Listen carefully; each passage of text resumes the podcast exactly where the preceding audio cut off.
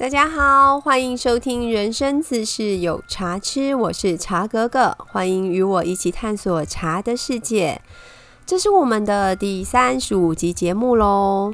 之前我们在穿越喝一杯古人的茶这个系列，我们聊过茶叶的历史发展。那个系列呢，算是就是茶叶在时间历史中一个垂直的活动，就是从远古然后聊到近代。这次呢，我们来聊茶叶在世界的水平的活动，也就是茶叶出口方面的故事啦。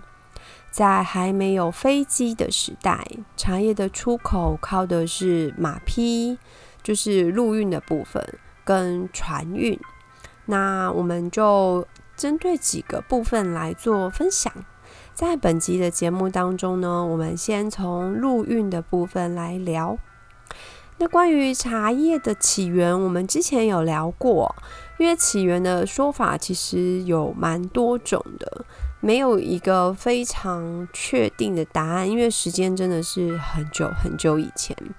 比较多的是说，从神农尝百草发现茶叶开始的。那听完我的之前在讲茶叶历史故事的部分呢，有一个长辈的客人赖我说：“丫头，你怎么没有讲到达摩祖师？”耶，达摩祖师。经过叔叔的提醒，我又找了一下达摩祖师跟茶叶的故事。哦，这个故事其实还蛮特别的。那我决定呢，在这一集的时候给大家作为补充的一个小故事。那茶叶的故事呢，嗯，这个算是比较属于神话故事的版本哦，所以大家可以把它独立看待。达摩祖师，或者称为达摩禅师，或者是说菩提达摩，大家对他熟悉吗？不熟悉也没有关系，我们稍微讲一下它的背景哦。达摩大约是在中国是属于南北朝这个时期的时候，他是从印度来到中土的高僧。那他的就是派别呢，是属于印度的禅宗。那时候他来到中土，其实是来弘扬佛法的，就是来传教这样子。那来到中土的时候啊，达摩就是听说当时呢，因为魏魏晋南北朝嘛，那南朝有一个皇帝是梁武帝，他信奉佛法，是一个很爱就是嗯拜佛的一个皇帝哦。他在就是佛教在中土的发展跟推广上面，其实是属于一个嗯比较官方的一个推广作用。那因为菩提有菩提达摩有听说梁武帝很信奉佛法，所以呢，他就前往他的国都，就是金陵，也就是现在在南京这个位置，就跟他相谈佛法。那梁武帝呢，他其实是一个还蛮虔诚笃信佛教的皇帝。他即位之后，他盖了很多的寺庙，然后让人家抄写经文，就是去做经文传播的部分。然后也供养了很多的僧侣，然后也建造了很多的佛像。那你如果是单纯就是从表象上来看哦，他其实做了很多对弘扬佛教有帮助的事情。所以他跟就是达摩相见的时候，他其实应该是一个还蛮有自信的状态。于是他就问达摩说：“我做这些事情啊？”就是盖佛寺啊，养僧侣啊，让人家抄经文啊，然后造佛像啊，这些事情。说我做了这些事情有多少功德啊？然后达摩就跟他说，并无功德。那这个答案显然跟梁武帝原本设定的答案不一样，所以他就问他说，何以并无功德？就是为什么做这么多却没有功德呢？梁武帝很惊讶，甚至应该是还蛮不爽的吧。我做了这么多的事情，你说并无功德，那有没有天理呀？那达摩就跟他说：“此事有为之事，属人天圣果，不是实在的功德。”那大概的意思就是说，你做这件事情是很刻意的，就是人工的作为，并不能算是功德。那梁武帝就接着问啊，如何是真功德？那那你说说看嘛，什么才是真的功德？那达摩就回答他说：“静至妙缘，体自空寂，如是功德，不以事求。”嗯，很抽象。梁武帝听完之后一片沉默，大约是境界太高深了，梁武帝没有办法领会。所以呢，嗯，他们两个大概就是很标准的话不投机半句多的这个状况，两个人就是不欢而散。这次的弘扬佛法不太顺利哦。达摩黯然退场，可是这个挫折呢，并没有让菩提达摩失去信念。南边的国家不行，还有北边呐，他毅然决然要渡江到北边去弘扬佛法。当时他到江边的时候，天色已经渐渐的晚了，江上已经看不见往来的，就是船只哦，因为其实可能太阳下山，船家都回去休息。那如果是我们的话，大概就是找个地方过一夜，第二天再过江嘛。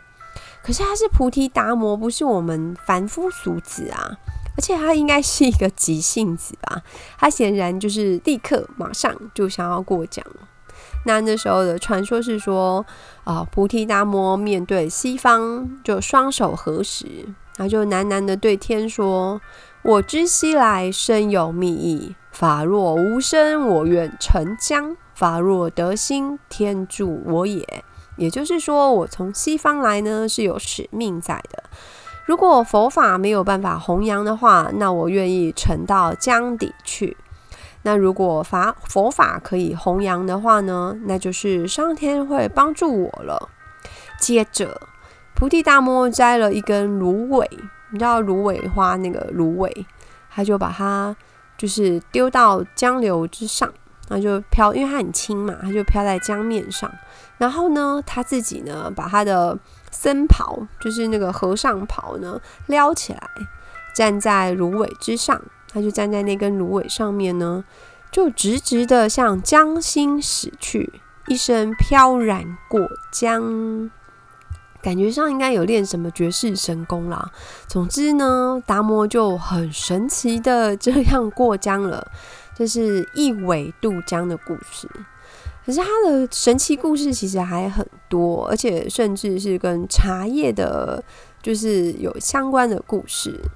那相传呢，达摩渡江之后呢，来到洛阳，进入嵩山少林寺，他在他的后山呢面壁静坐，长达九年的时间呢，中间都不用吃不用喝，就我们在说是。他可能会行光合作用是吗？为什么可以这样？好啦，我开玩笑的。一开始少林寺僧人觉得他很可怜，就是一个奇怪的外国人呢，跑来这边面壁哦，所以呢会给他送饭菜。可是呢，发现呢，诶，这个外国人呢，他的饭菜都没有动，他没有吃东西哦。可是他的人显然还活着，这真的是嗯蛮神奇的。那久了呢，大家就习惯了少林寺后山有一个这么奇怪的人在面壁静坐，而且呢不用吃饭，不用喝水，呃，我猜应该也不用上厕所。难道是机器人吗？真是太神奇了。那达摩呢，很认真的面壁参禅，到第三年的时候，某一天他累了，就度孤起来。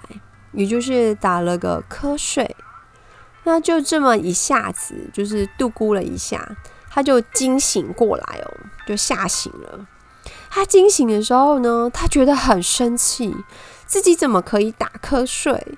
不可原谅！这真的是太严苛，因为其实人都是会累的啊，这打瞌睡很正常吧？可是呢，嗯，达摩觉得啊，连瞌睡虫都无法克服。那是要怎么普度众生呢？嗯，果然身上有特殊任务的人跟我们不一样。于是他就把自己的两片眼皮给割下来，往地上一丢。对你没听错，是他的两片眼皮。发展到这里，简直变成惊悚片了。我还特别去找达摩像哦，发现呢，特色都是两个大大圆圆的眼睛，真的没有眼皮耶。不管是画像还是雕刻哦，都是圆圆大大的眼睛。我本来以为是因为他睁眼真的很用力，所以看不到眼皮。可是照故事的说法呢，其实不是他睁的太用力了，而是他把眼皮割掉了。天爷呀，这是什么情节啊？然后嘞，他割下来的眼皮就是丢在地上嘛。啊，过了一段时间之后，非常神奇的长出了两棵茶树。好，我知道你要说什么，真的是太夸张了。可是神话故事都是这样的啊。后来达摩祖师呢，他发现了这个叶子呢有一点神奇。每当他觉得有一点困，想要睡觉的时候呢，他就会把这个叶子摘下来，放在嘴巴里面咀嚼。那他发现这个叶子啊。吃了之后呢，人会变得有精神，所以呢，就会变成是他用来对付瞌睡虫的法宝。从此呢，在他自己跟弟子之间，就是在僧侣之间传下来。这茶叶呢，在就是它的用途会被他们用在就是诵经悟道参禅的时候，觉得有点想睡觉，就会拿这个来提神。哦，好。大概故事是到这里。题外话呢，是这个眼皮变成了茶叶，到底是荤的还是素的呢？好，我开玩笑的。小故事补充到这边，一不小心我们又跑题讲了很久的故事。好的，我们拉回来我们今天的主题。一般认为呢，茶叶的起源在中国。虽然有各式各样的起源，可是发源地大多认同是从中国这边做发源地。那在我们之前的节目里面啊，我们聊的通常都是中国或是台湾的茶，然后喝茶的人呢，多半是中国或是台湾的人。中间有小小的带到就是日本的抹茶道跟煎茶道。可是，其实事实上呢，茶叶的传播非常的宽广，可以说是世界之旅，也一点都不夸张哦。今天，让我们先从中国骑马往西走吧。我们先来去最靠近的西藏。中国的西南部地区啊，很早很早就是种植茶叶的，就是大产区哦。最早的时候呢，大概可以推到西汉的时期，真的好久好久以前。那出口的这个记录上呢，在西藏的阿里地区，它有一个甲木遗址，有出土茶叶的食物遗迹哦。因为那边很干燥，所以他们相对像这样子的东西比较有条件，就是被保存下来。那这个茶叶的遗迹经过鉴定的时候呢，大约会把茶叶传入西藏的时间，就是推到很前面，大约就是公元三世纪左右。可是那个时候其实并没有就是很详细的文字记载，就是史料其实是比较缺失的部分。所以他当时是从哪一个路径过去呢？其实那个路传播路线已经就是不容易复原哦。只知道说哦，那个时候已经有传入西藏了，可是是走哪一条路径进去的，现在其实是不不可考的状况。可是呢，从这个遗物就是遗址的，嗯，可以看出，就是当时西南的茶马古道，其实应该已经是有一个雏形存在，就是那个贸易行为，至少说它这个通道一定是在酝酿当中。那茶叶比较具体的外销时间呢，有清楚记录的，大家可以看唐朝。唐朝的时候呢，诶，青藏茶马古道，它有一个别名叫做唐波古道。这个“波”字呢，它其实是番薯的“番”那个“番”字，它的破音在古音呢念作“波”。那西藏的古名呢，又叫做吐蕃。所以唐波古道，也就是往来于大唐跟西藏的这个古称，就是吐蕃的一条商业往来的道路哦。这个时候呢，汉族这边跟就是西藏的贸易，其实已经是蛮热络的状况。在《新唐书》的《吐蕃传》里面，其实就有记载到唐玄宗开元年间，就是唐波双方的赤岭互市已经涉及。就是茶跟马匹的贸易哦。那真的是还蛮有趣的，是在这个时候，他们就已经知道要用茶去西藏换马匹回来。而吐蕃王朝呢，它的贵族阶级其实是从文成公主嫁入西藏的时候开始接触茶叶，所以它的茶叶的嗯，算是文化的形成，大概会跟这些有关系，包括文成公主，然后包括就是呃茶跟马。就是交换贸易的这个部分。那一直到唐德宗的时候呢，吐蕃的赞普，也就是他们的领导人，已经可以接触到产自像寿州、苏州等中原各地，就是已经不只是青海的，就是已经又慢慢的往像四川啊之类的地方去发展，就是越来越多产区的茶叶。当时呢，他们是直接用茶。一马就是茶，我们呃汉民族是拿茶叶跟藏族呢换马。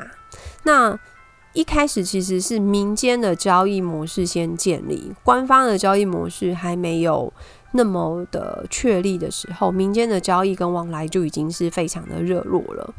就是汉茶、藏马都已经作为重要的商品进入对方的市场。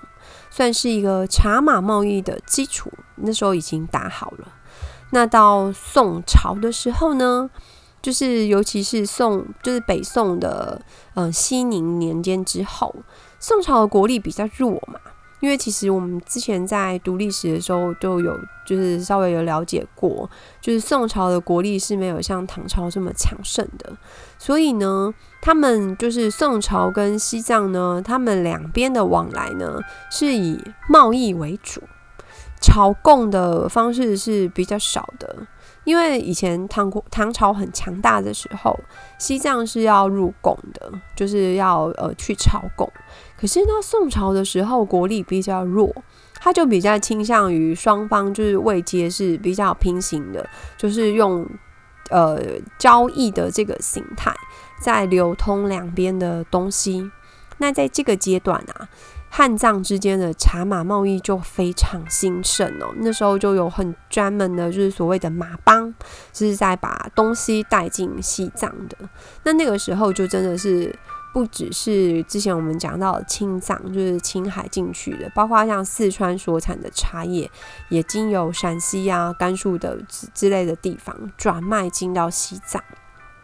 根据统计，当时呢，仅仅只有。就是青藏，就是这这一条，我们刚刚说唐波古道这一条呢，这一线啊，每年呢，官方用于交换藏马的茶叶就有四万坨左右。那个坨是一个马在一个太。那因为当时计算的运量呢，它都是用一匹马可以载，就是承载的数量叫做一坨，所以四万坨其实是一个很惊人的数字。那即使到南宋的时候呢，宋朝宋朝的朝廷他已经丢失了就是西河地区的情况呢，可是他还是会在西河州、接州之类的地方用茶叶去购买大量的战马，并且呢，在亚洲、黎州等地区开辟新的茶马互市的场所，也就是说，他一直在增加就是茶马互易的这样子的市场跟线路。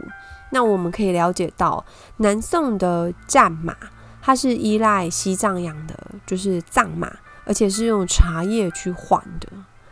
那到元朝的时候呢，就中央的政权，它其实对藏马的需求是减弱的，因为元朝它本身就是北方的马上民族啊，他们自己就会养很强壮的战马，所以那时候呢，其实不太需要从西藏。去进口马匹，那虽然元朝不需要就是进口藏马，可是西藏的人已经喝茶喝习惯了，他们主食呢是肉食，应该说边疆草原民族几乎都是这样，他们是以肉食啊、奶类、就是乳酪制品为主，他们很缺乏蔬菜，所以他们很依赖就是茶叶补充这个营养素跟纤维质之类的种种成分。那为了满足藏区的饮茶的需要哦，呃，元朝虽然不需要他们的马，可是他还是有成立一个叫做西番茶提举司的一个算是嗯部门。他在就是雕门的一些地方呢，他们还是有开辟，就是就是互就互相交易的这个市场。那这时候呢，一样就是汉民族还是用茶叶，就是去呃跟西藏人交易，可是输入的比较多是像中药啊，或者是白银之类的其他的产物。那时间继续发展下去，到明朝的时候呢？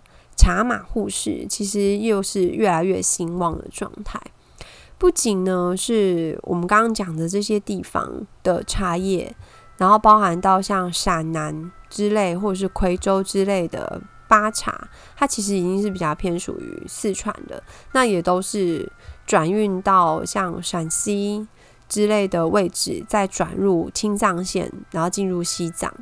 后来呢，又发展出就是直接从四川。就是呃运往西藏的川藏茶马古道，它又也是这样发展起来，因为可见运量越来越大，而且需求量也越来越多，所以会变成是不同的产地，然后会形成不一样的线路，可是，一样都是把茶叶出口出去的这个状况，那也就会形成比较多的茶马贸易的其他的主要线路。那一直到清朝初年的时候呢，清朝的朝廷批准了达赖喇嘛在北胜州的茶马互市的请求。那那时候呢，兴起的是最晚的一条线，就是滇藏线，就是从云南进去西藏的呃茶马的交易要道。那也加入到这个西南的茶马古道的大网络当中。从我们就是之前讲的青。藏这一条，然后再来川藏这一条，然后到现在还有滇藏，就其实有三大条的主线。那并且呢，这条就是嗯贸易路线呢，一直到民国的时候都还在发挥作用，所以这时间超级长的。可以说，西南的茶马古道上，它的汉藏的茶马贸易呢，时间你直接可以从唐宋时期一直延续到民国时期，这么长的时间。然后空间其实也也很宽，它包含就是陕甘青川滇，就是陕西、甘肃、青海、四川，然后云南这几个中国省区的产的茶。它就都会运往就是西藏这边做贸易，这样它可以说是一个很大的贸易网络。那在这么多的贸易网络当中呢，其实他们交易的当然不会只有茶叶跟马匹而已，还有其他的就是各地生产的东西。可是茶叶呢，在那那时候是扮演非常非常重要的角色。我们知道茶马古道，它是世界上通行里程最长的古代商路。那以现在的位置来说，最具体的位置是云南、四川跟西藏之间的古代贸易通道，也是中国西南部就是一条对外面就是经济文化交流传播的通道。那由于四川跟云南的茶叶，还有西藏的马匹、药材的交易哦，都是用马，就是马人骑马，然后再做运输的。他们称为马帮，就是他们以前是有一个很专门的。不是一个，应该说有很多个很专门的在做这样子生意运输工作的团体，所以其实沿线有非常多的古城，它其都是为了要让马帮可以休息、可以喂马，让马可以吃草料、可以休息过夜而兴起的。沿路有非常多这样子的古呃城市存在。就是小城镇的发展呢，到现在也都还有一些古迹的留存。就有如果有机会的话，可以走一下这一边，就很漂亮。那那时候被通称就是茶马古道，其实不是只有一条，它其实有点类似一个网络状的东西，然后主要有三大条，可是。功能呢都是一样的，就是他们贸易的目的其实都是非常相近的，所以就被统称作茶马古道。照时间推算的话，还比丝路还要早大概两百年左右。那时候，呃，很有趣是，虽然说我们刚刚都只有讲到西藏哦，可是人是会移动的，因为这些商品、茶叶啊，跟其他的产物，他们出口到西藏之后呢，从西藏它还延伸到不丹、西京、尼泊尔、印度境内，甚至呢，就是一直往后延伸到西亚跟西非的红海岸，就。